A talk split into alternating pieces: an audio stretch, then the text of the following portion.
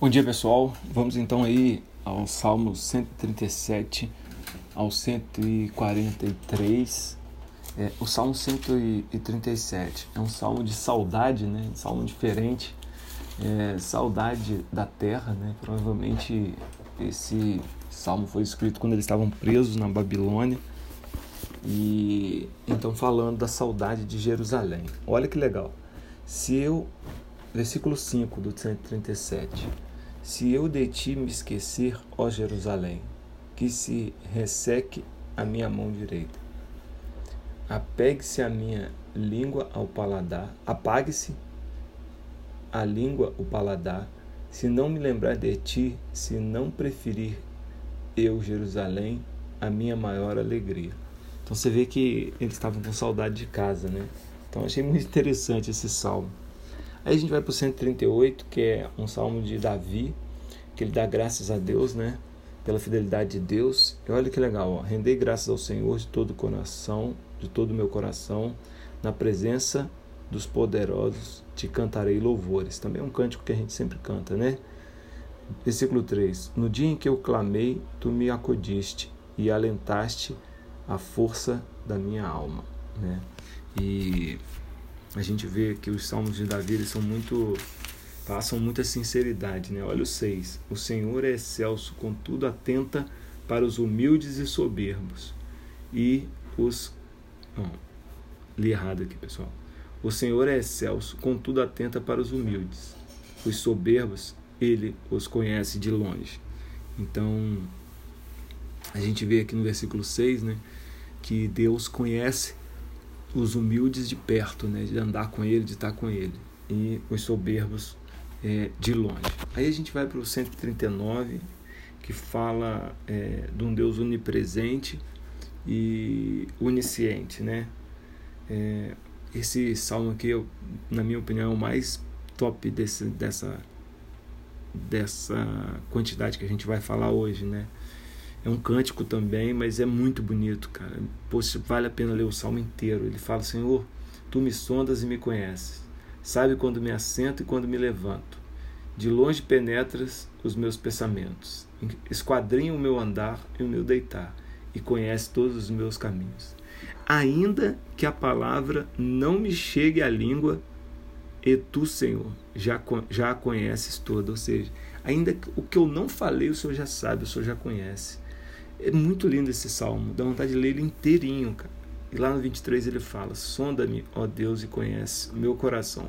Prova-me e me conhece. Vê se há em mim algum caminho mau e guia-me pelo caminho eterno. Maravilhoso demais esse salmo.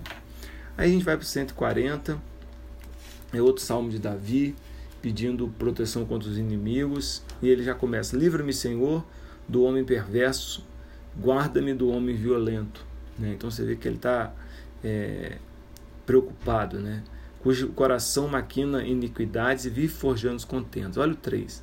Aguçam a liga como a serpente sobre os lábios, tem veneno de áspide. Né? Então a gente vê que ele está aflito é, pela proteção de Deus. Lá no versículo é, 13, um versículo bacana, né? Ele termina: Assim os justos renderão graças ao teu nome, e os retos habitarão na tua presença. Amém? Bom, aí a gente tem o 141, que é outro salmo de Davi, também pedindo proteção.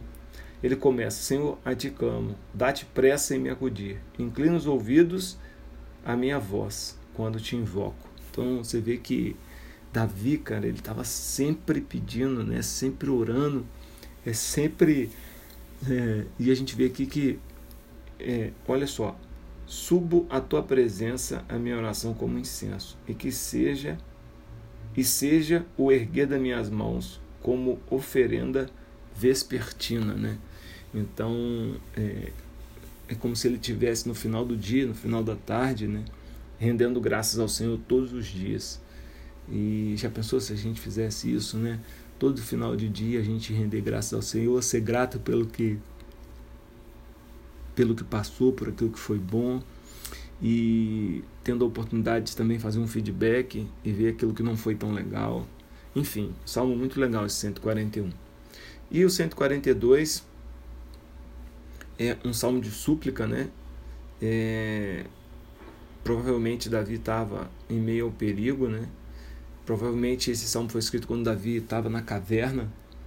Então a gente vê que é um salmo, é, é uma oração de Davi, né? No versículo 5 ele diz: A ti clamo, Senhor, e digo: Tu és o meu refúgio, o meu quinhão na terra dos viventes. Atenta o meu clamor, atende o meu clamor, pois me, me vejo muito fraco. Livra-me dos meus perseguidores, porque são mais fortes do que eu. Tira minha alma do cárcere, para que eu dê graças ao teu nome. Muito legal, né? Então você vê a sinceridade de Davi, você vê é, a. Você vê a dor dele quando você lê o Salmo. Né? Os Salmos de Davi, eles trazem isso para nós. Né? A gente consegue entender o sentimento dele quando a gente lê o Salmo. E por fim, o 143 é um, é um salmo de súplica por liberdade, né? também de Davi.